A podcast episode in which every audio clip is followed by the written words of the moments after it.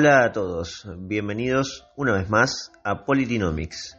Hoy, a un par de días del 9 de julio, analizamos la Declaración de Independencia junto al historiador Pablo Schurman. Pablo escribió varios libros sobre historia argentina, es director del Centro de Estudios de Historia Constitucional Argentina por la Universidad de Rosario, además de ser abogado y doctor en ciencias jurídicas. Vamos a escucharlo.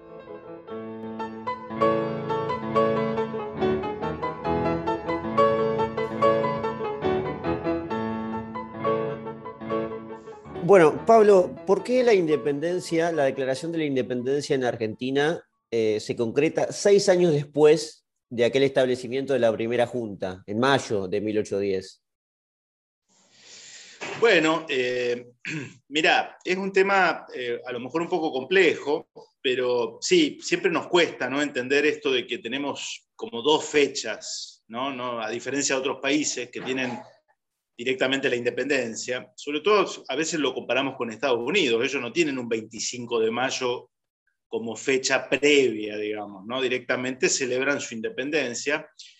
Eh, lo que hay que entender es que lo de mayo de 1810 no declara la independencia porque la instalación de una junta, en nuestro caso en Buenos Aires, la capital del, del virreinato del Río de la Plata, que no fue la única, va a haber juntas en México, en Caracas, en Santiago de Chile, eh, eh, eran una réplica incluso de las juntas que habían empezado a surgir en la propia España peninsular. ¿Por qué? Porque con la invasión de Francia, Francia va a invadir España en 1808, y el famoso cautiverio de Fernando VII. Fernando VII era el príncipe heredero, después va a ser el rey de España y de América, obviamente, eh, y es puesto preso por Napoleón. Esto, entre comillas, preso. Eh, Fernando VII va a estar durante años en un, hermoso palacio, ¿no? Va a ser una suerte de huésped de Napoleón. Eh, y la realidad de las juntas es que las juntas son una forma de autogobierno. Esto estaba previsto casi que podríamos decir que más que revolucionario, lo de mayo de 1810 era aplicar un protocolo, una suerte de reglamento en el cual se establecía que en caso de que no hubiera posibilidad de que el rey gobernara, cosa que nunca había ocurrido ¿no? en tres siglos, pero bueno, justo llegó esta primera ocasión, eh, los pueblos, los pueblos podían darse un autogobierno a través de una junta eh, hasta que el rey pudiera regresar. ¿Sí? El tema está en que en esos años posteriores, Eliseo, van a pasar muchas cosas en el escenario europeo, pero a lo que a nosotros más nos interesa es que eh, este Fernando VII, que, sinceramente era, era, de lo más inepto en términos políticos, ¿no? Este es el problema de las monarquías hereditarias. Te puede tocar un gran rey eh, políticamente hablando, me refiero, ¿no? No estamos evaluando acá la persona del monarca. Y te puede tocar un inepto, alguien que, realmente no entiende nada de la política internacional, porque la sangre azul no da conocimiento innato, ¿sí? Eh, y ese fue el caso tristísimo de Fernando VII, que cuando vuelve al trono eh, español, no digo que debiera agradecer a las juntas que habían mantenido su fidelidad a España, las trata sin más a todas ellas, sin distinguir quién era quién en la junta, porque en la junta de mayo va a haber de todo, va a haber personas que respondían a los intereses británicos, va a haber personas que respondían a intereses del interior profundo, va a haber personas que respondían a una visión portuaria, en nuestro caso el caso más emblemático es el de Mariano Moreno, eh, Fernando condena a todos por igual, nos trata a todos de sediciosos, de rebeldes, y de hecho va a mandar una expedición punitiva, diríamos, ¿no? Y entonces, ante ese escenario que no era el de 1810, los congresales en 1816 dan ese paso, que es la Declaración de la Independencia, que aparte era reclamada no solo por los pueblos, en general, el pueblo profundo, sino por figuras emblemáticas, Eliseo, que no van a estar sentadas en el Congreso, pero que van a gravitar sobre el Congreso, Por ejemplo, el más conocido de ellos es el general José de San Martín, que está en Cuyo como gobernador intendente de Cuyo y son conocidas sus cartas, sobre todo a Godoy Cruz, que era el congresal por Cuyo en Tucumán, eh, digamos, eh, intimándolos prácticamente a que declararan la independencia, porque él como militar que era, eh, le decía algo muy concreto, miren, nuestros enemigos nos dicen rebeldes y tienen razón, porque si no declaramos la independencia, somos unos sediciosos que nos levantamos contra el rey. Entonces debemos declarar la independencia para así eh, legitimar nuestro ejército y nuestras armas, ¿no? Y eso es lo que va a ocurrir finalmente un día como hoy, en 1816.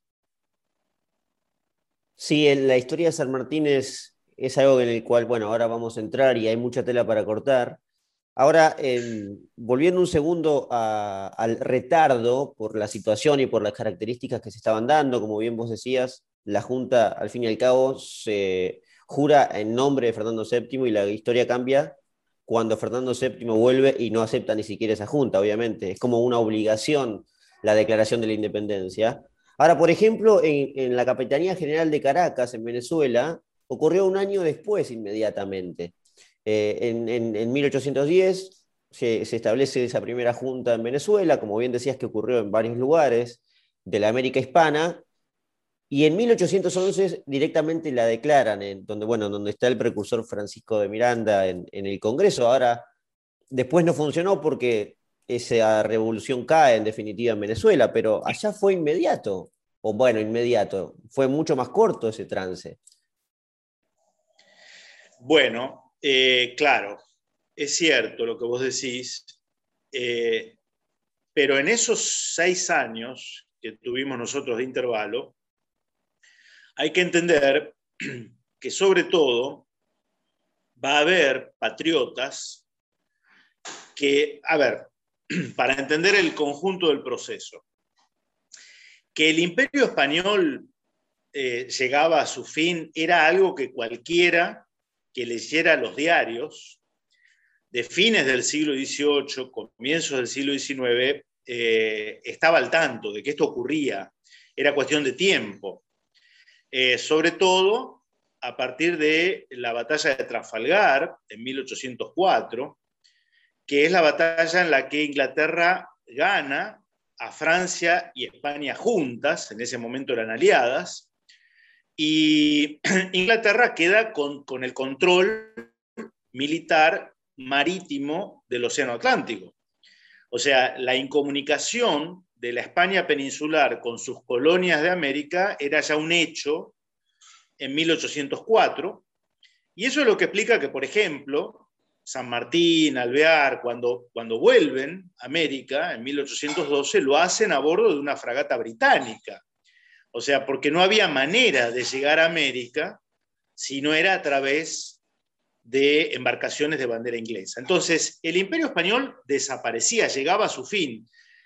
Lo que acá había eran distintas pujas internas para resolver qué vamos a hacer después. ¿sí?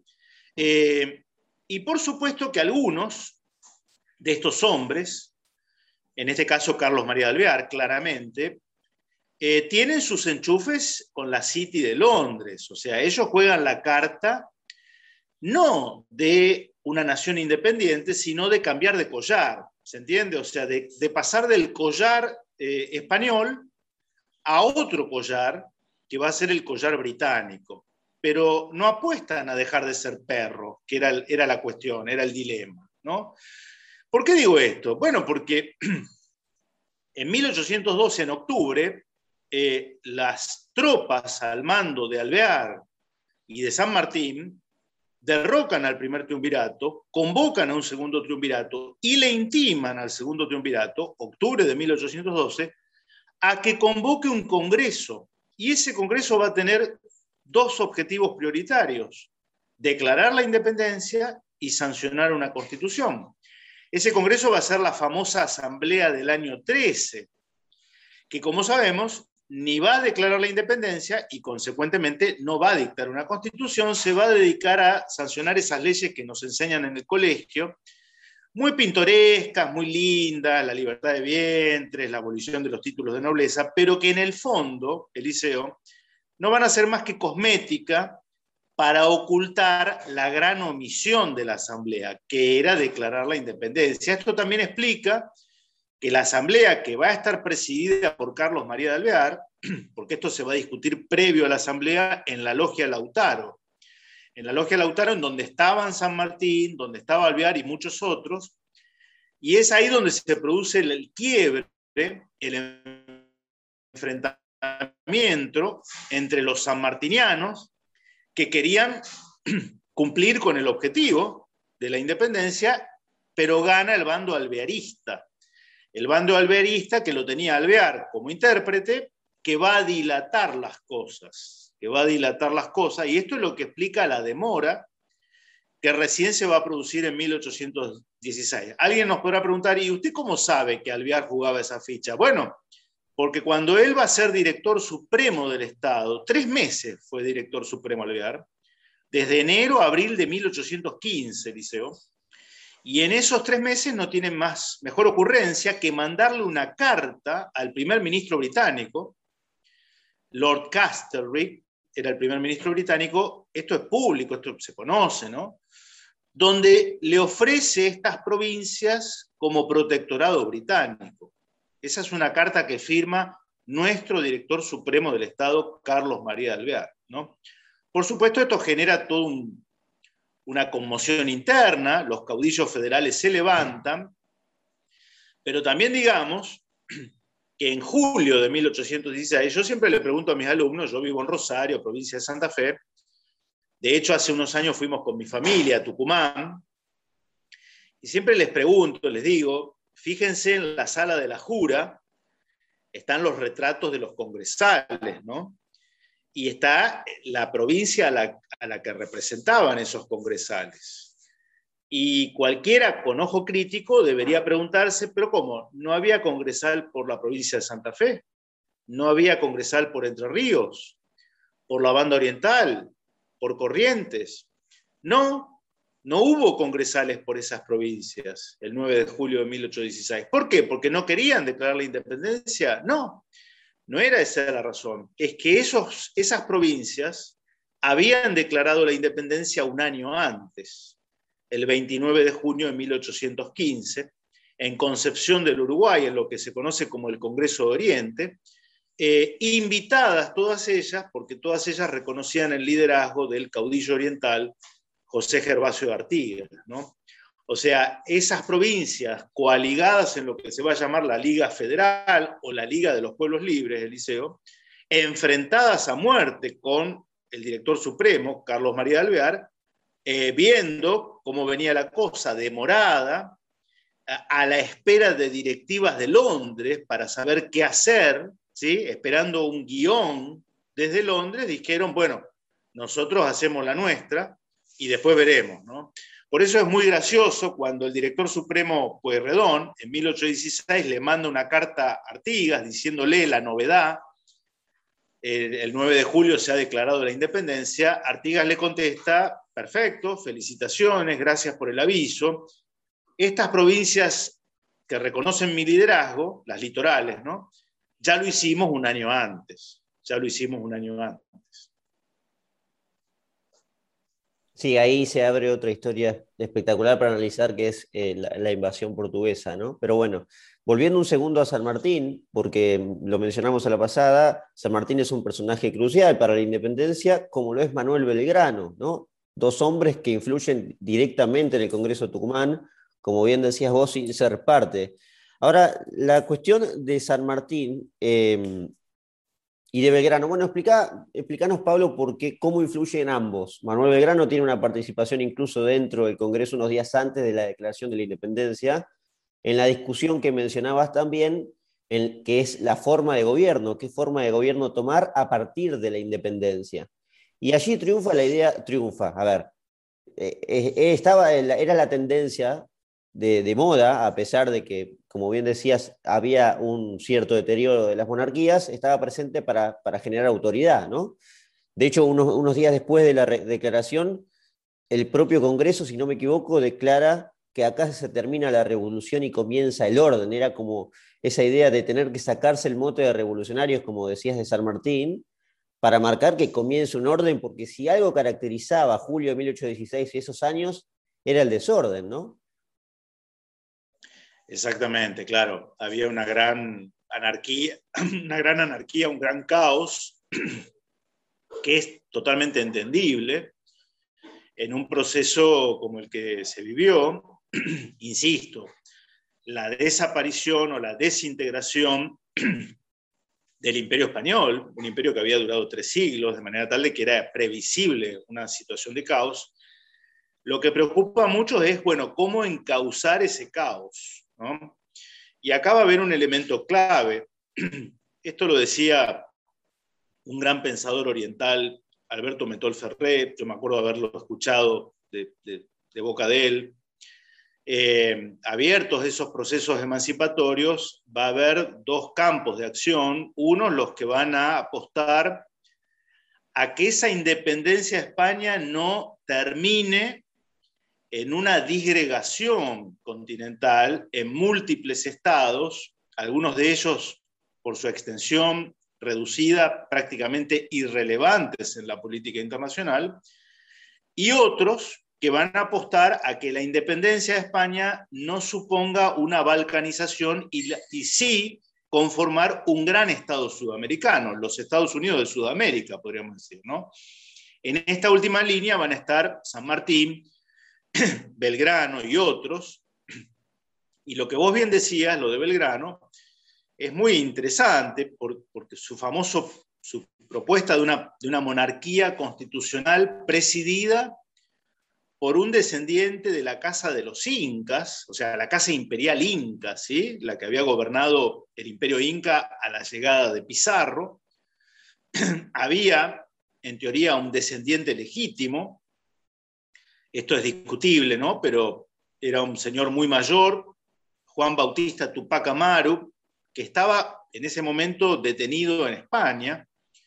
Eh, y la propuesta de Belgrano es, yo no sé si vos compartís esto, Eliseo, quienes nos escuchan, a mí siempre me, llamó la atención porque uno queda con una impronta del recuerdo de la, de la escuela, de ciertos sucesos, ¿no? Es como que te marcan, perdón, los textos escolares una idea, un prejuicio quizá, y siempre me llamó la atención cuando la figura de Belgrano, sobre todo en Rosario, ¿no? la creación de la bandera acá en Rosario, etc., es una figura muy reverenciada, Manuel Belgrano, siempre se nos lo presentaba como un hombre virtuoso, abnegado, que siendo un abogado exitoso, cuando la patria lo convoca a, comandar ejércitos, lo hace.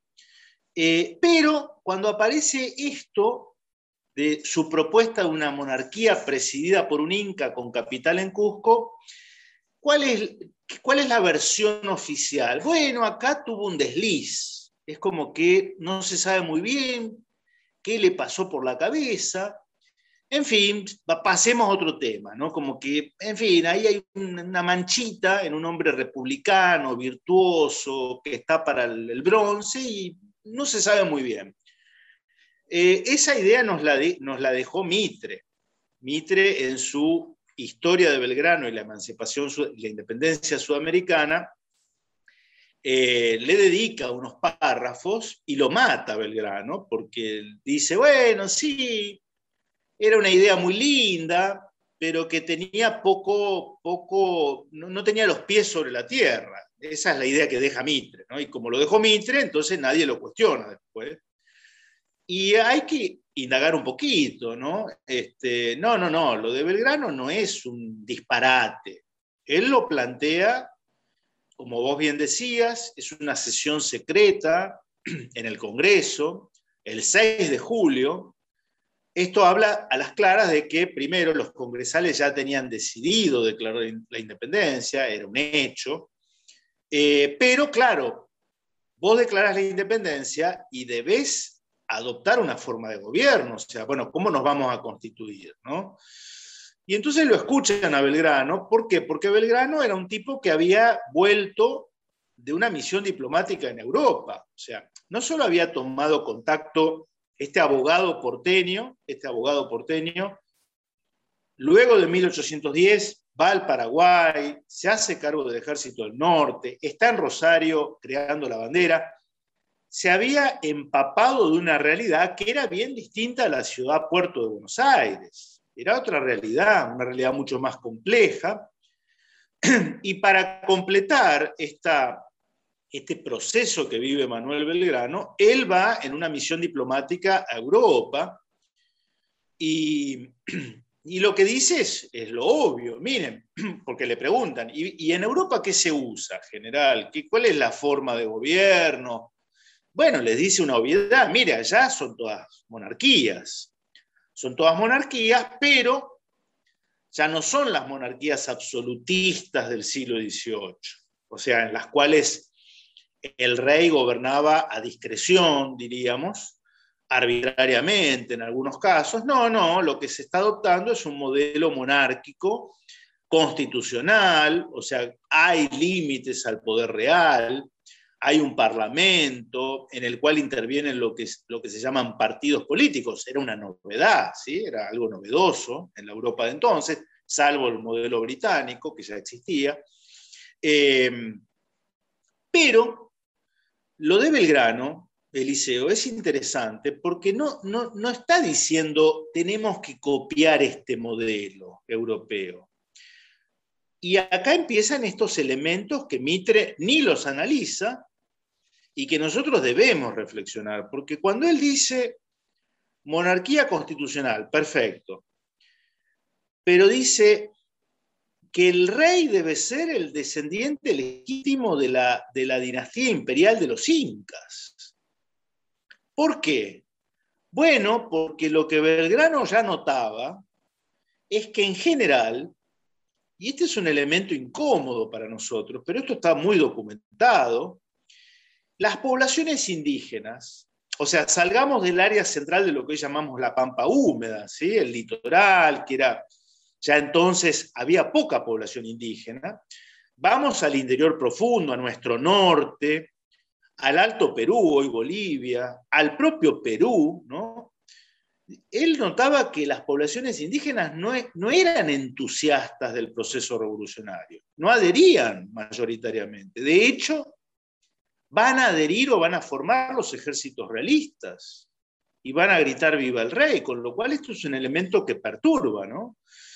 Y la jugada es que un rey de sangre inca, en realidad ya no existía la sangre inca propiamente dicha, ya eran procesos de mestización, ¿sí? No olvidemos que esa aristocracia imperial inca, la familia imperial inca, eh, se habían casado las princesas con los oficiales españoles. Esto es un hecho que está suficientemente documentado, ¿no? Lo mismo en México. Pero hay algo más interesante, Eliseo. Él propone que la capital de ese reino esté en Cusco, Perú.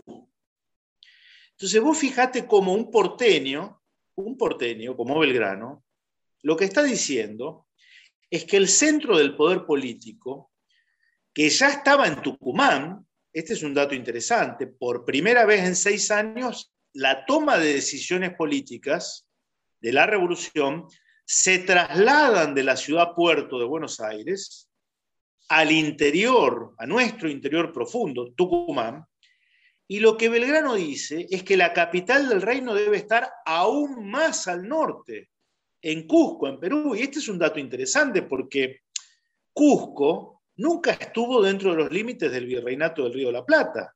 Siempre fue parte del virreinato del Perú. Eh, yo tengo la opinión de que lo que Belgrano proponía era continentalizar el proceso revolucionario y formar esos famosos Estados Unidos de Sudamérica. El acta de la declaración, Eliseo, el 9 de julio, esto lo invito a todos para que reflexionemos, no dice Argentina, no dice Nación Argentina, no dice ni siquiera Provincias Unidas del Río de la Plata, dice Provincias Unidas en Sudamérica. Esas son las que se declaran independientes, las Provincias Unidas en Sudamérica. Eh, podríamos haber formado un Estado continental sudamericano. Esto se frustró en un proceso que va a insumir los próximos años. Claro, sí, sí. además es un proceso de muchos años donde, además, o sea, mientras intentaba, tenía, como vos comentabas exactamente, el rechazo de las poblaciones indígenas que gritaban a favor del rey, a favor de Dios, porque en algún momento se los tildaba como herejes a los de la capital y a los porteños, y eso fue un problema para Belgrano también. Lo de Mitre, cuando lo comentás, eh, casi todos los historiadores, eh, Pablo, hablan un poco de que Mitre, bueno, la tergiversa la historia, evidentemente, a pesar de que enaltece a San Martín y Belgrano, ¿no? Porque los pone en el panteón de la patria, hay características que a él no le conviene en ese momento, parece decir, y las borra. Por ejemplo, ese pasado, ese, esa intención monárquica de Belgrano, además lo, lo muestra como un republicano democrático del siglo XXI.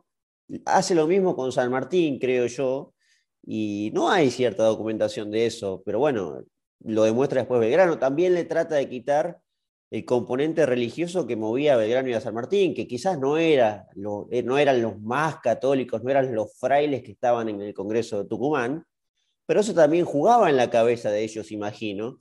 Y acá voy a la pregunta también porque en el Congreso de Tucumán hay un componente bastante clerical también, eh, todo eso se olvida y se rechaza últimamente. Si uno agarra y empieza a leer a, no sé, no quiero dar nombres de historiadores porque todos tienen su prestigio, pero hay historiadores que lo pasan de largo a eso y que si existía eso era un componente que atrasaba y que, bueno, eh, eh, estaba en contra de los ánimos revolucionarios para que exista un nuevo Estado y eran todos españoles. Y no era tan así, ¿no? Había ese componente clerical del que yo hablo, era también independentista a su manera, ¿no? Claro, es muy interesante esto, porque como bien decía Eliseo, eh, hay ahora un sesgo de, ver en los congresales eh, un cuerpo, llamémosle así, conservador, por estas características. Muchos de, hecho, de ellos eran sacerdotes católicos, efectivamente.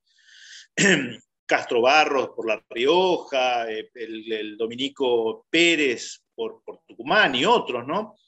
Hay que entender también que para muchas provincias, había muchas provincias con representación en el Congreso que eran eh, muy poco pobladas, esto es una realidad, eh, y los sacerdotes en esa época, en su proceso de formación, eh, vocacional como, como curas, me refiero, tenían que estudiar mucho, o sea, en general también eran, eran abogados, como paso previo para el conocimiento de las leyes, del derecho eclesiástico, del derecho canónico, y por tanto, en muchas provincias pequeñas, poco pobladas, sin una sede universitaria, por ejemplo, porque las universidades van a estar en Córdoba y después en el Alto Perú, en Chuquisaca, eh, se elegía como representante, como congresal, a los curas con más prestigio porque eran las personas más leídas, si se quiere, ¿ok? Eran las que manejaban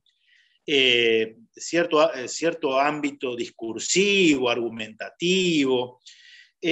por tanto, no hay que ver allí un proceso, llamémosle así, de injerencia de la iglesia en los asuntos políticos, era otra la motivación. Y vos bien decís, sí, lo de Mitre es,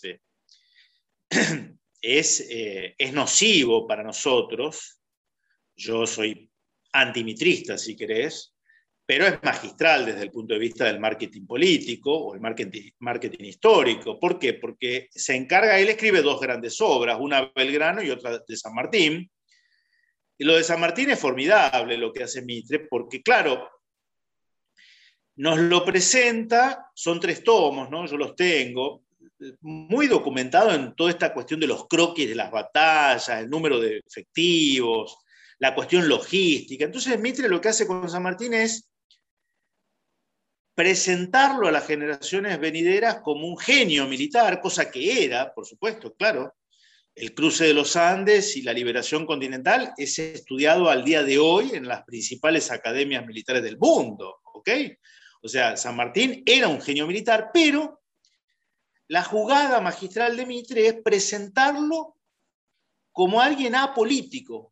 O sea, es un tipo que durante 15 años libera medio continente, va a ser protector del Perú, gobernador e intendente de Cuyo, y Mitre nos dice que no tenía opiniones políticas. Una insensatez, ¿no? ¿Se entiende? Es como decir que Napoleón no tenía ideas políticas. Eh, un absurdo. Eh, claro, las tenía y, las opiniones políticas de San Martín van a incomodar a Mitre y en general a los unitarios. Recordemos que le va a legar su sable, San Martín le entrega su sable por testamento a Juan Manuel de Rosas. Con ese hecho simbólico ya tenés todos los condimentos como para pretender que se nos oculte ese San Martín político, ese San Martín político. Pero yendo a la cuestión religiosa, bueno, Manuel Belgrano era un hombre devoto. Eh, él nunca ocultó su, devoción católica. Eh, Manuel Joaquín José del Corazón de Jesús Belgrano, ese, era su nombre completo. Eh, de hecho, va a pedir ser enterrado en la iglesia de, Santo Domingo, allí a pocas cuadras de Plaza de Mayo en Buenos Aires. Eh, él era un dominico, digamos, siendo laico, ¿no? Este, muy devoto del rezo del rosario. Y hay una carta, bueno, él era primo de Juan José Castelli, Belgrano era primo de Castelli, y él, hay una carta que le escribe a San Martín en 1814, cuando San Martín lo reemplaza en la comandancia del Ejército del Norte, y eh, la carta es muy significativa, Eliseo, porque le dice, no se olvide usted, San Martín era más liberal, ¿sí? San Martín era liberal.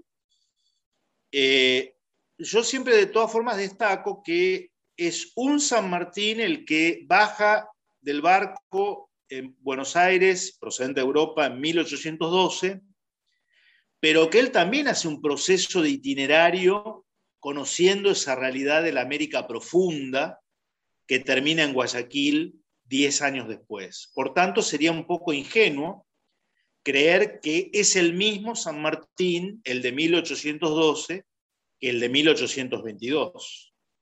Porque las ideas van cambiando, sobre todo en un hombre inteligente, conforme va tomando contacto con realidades que no estaban en su esquema mental en la Europa de las logias masónicas, etc. ¿sí? Pero San Martín es más incrédulo, podríamos decir, en términos religiosos, y, Belgrano le escribe una carta y le dice, no se olvide usted de que usted es un general cristiano, eh, tenga en cuenta estos detalles, eh, reparta escapularios de la Virgen del Carmen entre la tropa. ¿Por qué? Le dice, porque la tropa valora mucho estos gestos los, muchachos de tierra adentro. ¿sí? ¿Quiénes van a ser la tropa de San Martín? Sus granaderos. Bueno, son correntinos, son santafesinos. Eh, aún hoy hay devoción religiosa en esos pueblos del interior. Imagínense dos siglos antes, ¿no? Eh, y le dice, eh, tenga usted muy en, muy en claro, haga, y, San Martín le va a hacer caso a Belgrano. En el ejército de los Andes eh, al final de la jornada se hacía formar a la tropa y San Martín presidía el rezo del Rosario. Eh, se encomienda a la Virgen del Carmen antes de su empresa libertadora.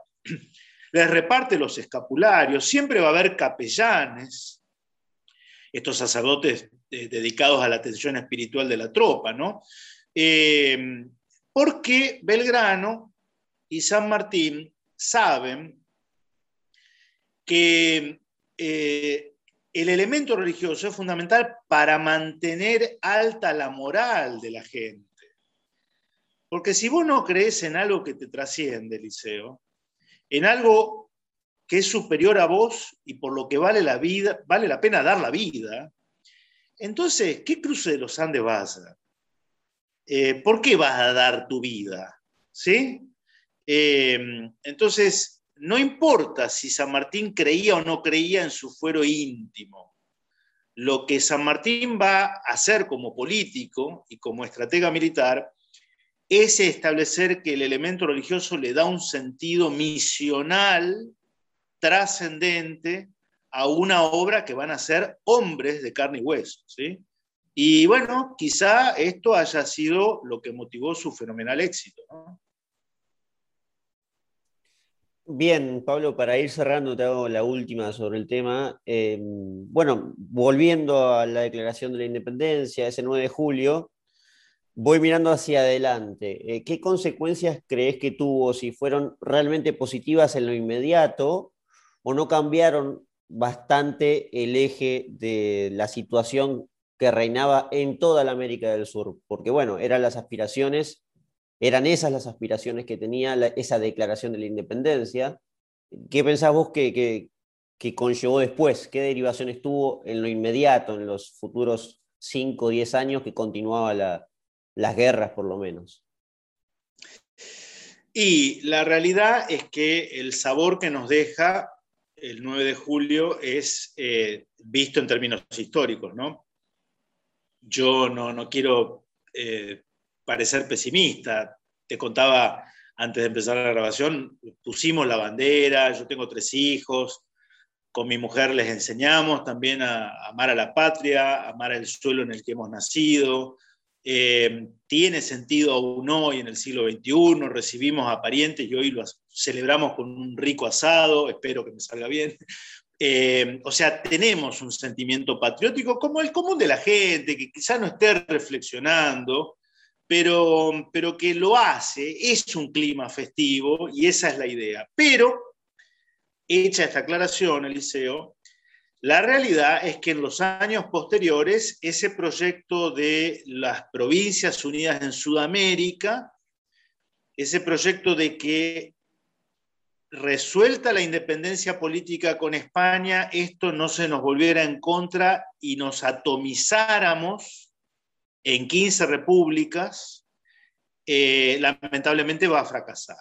Hay un punto de inflexión eh, volviendo al San Martín político, mirá cómo sería político San Martín, que va a tener enemigos acérrimos. Y uno de ellos va a ser Bernardino Rivadavia. Hay que dar nombre y apellido.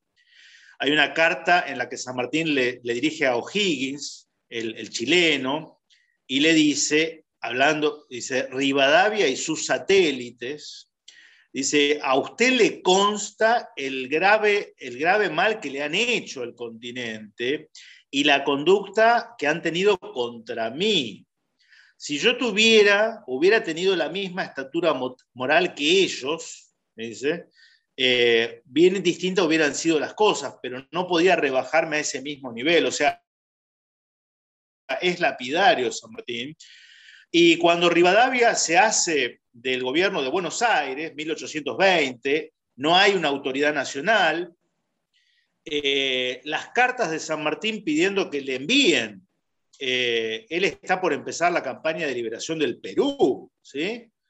Que le envíen provisiones, armamentos, que le financien la campaña libertadora. ¿sí? Había que dar el último, la última estocada, diríamos, y Rivadavia no, no le da nada. Rivadavia, no olvidemos, va a ser el presidente de la República que jamás salió de las 10 cuadras que rodean la Plaza de Mayo. Presidente de una república en la cual no pisó nunca una provincia, porque tenía un fenomenal desprecio hacia todo ese interior mestizo, criollo y tradicionalista. Entonces, la última estocada, Rivadavia se la va a hacer ya no estando San Martín, ¿se acuerdan ustedes? 1822, entrevista con Simón Bolívar en Guayaquil. Ahí no hay ningún secreto. El, secreto es que San Martín le dice a Bolívar, mirá, terminalo vos esto porque yo ya soy un muerto político. Si no tengo respaldo político de Buenos Aires. Yo puedo comandar mis tropas, pero acá el único que tiene el poder político sos vos, Simón. Y por eso se va. Eh, y Simón de Bolívar se, se acuerda tarde, se acuerda tarde, de convocar a ese famoso congreso anfictiónico en Panamá, al que invita a, todos los reinos, provincias, virreinatos, como quieran llamarle, de la América del Sur y de incluso de Centroamérica, para crear la, famosa Confederación Sudamericana. Y por supuesto ese congreso va a ser saboteado por Rivadavia y sus satélites, como diría San Martín, y triunfó un proyecto eh, fogoneado por la política británica, pero que tenía complicidades en cada uno de estos países, en el que ese gran Estado confederal sudamericano va a terminar fragmentado en 15 repúblicas, algunas de las cuales siguieron su proceso de fragmentación.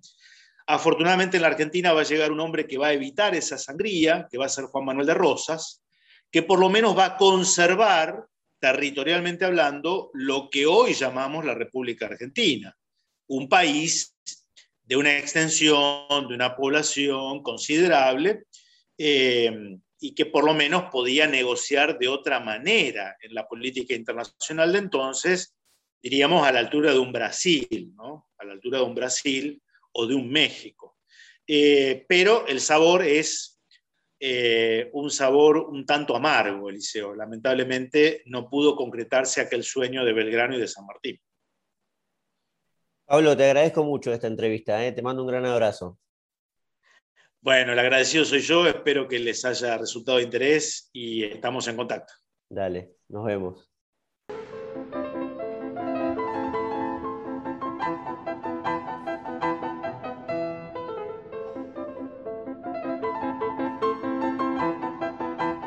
Pablo, como habrán visto, complementa los hechos con elementos muy documentados, como la cuestión religiosa o la particular idea monárquica de Belgrano, que por alguna extraña razón en la actualidad los historiadores más a la moda han decidido omitir o tergiversar, lamentablemente.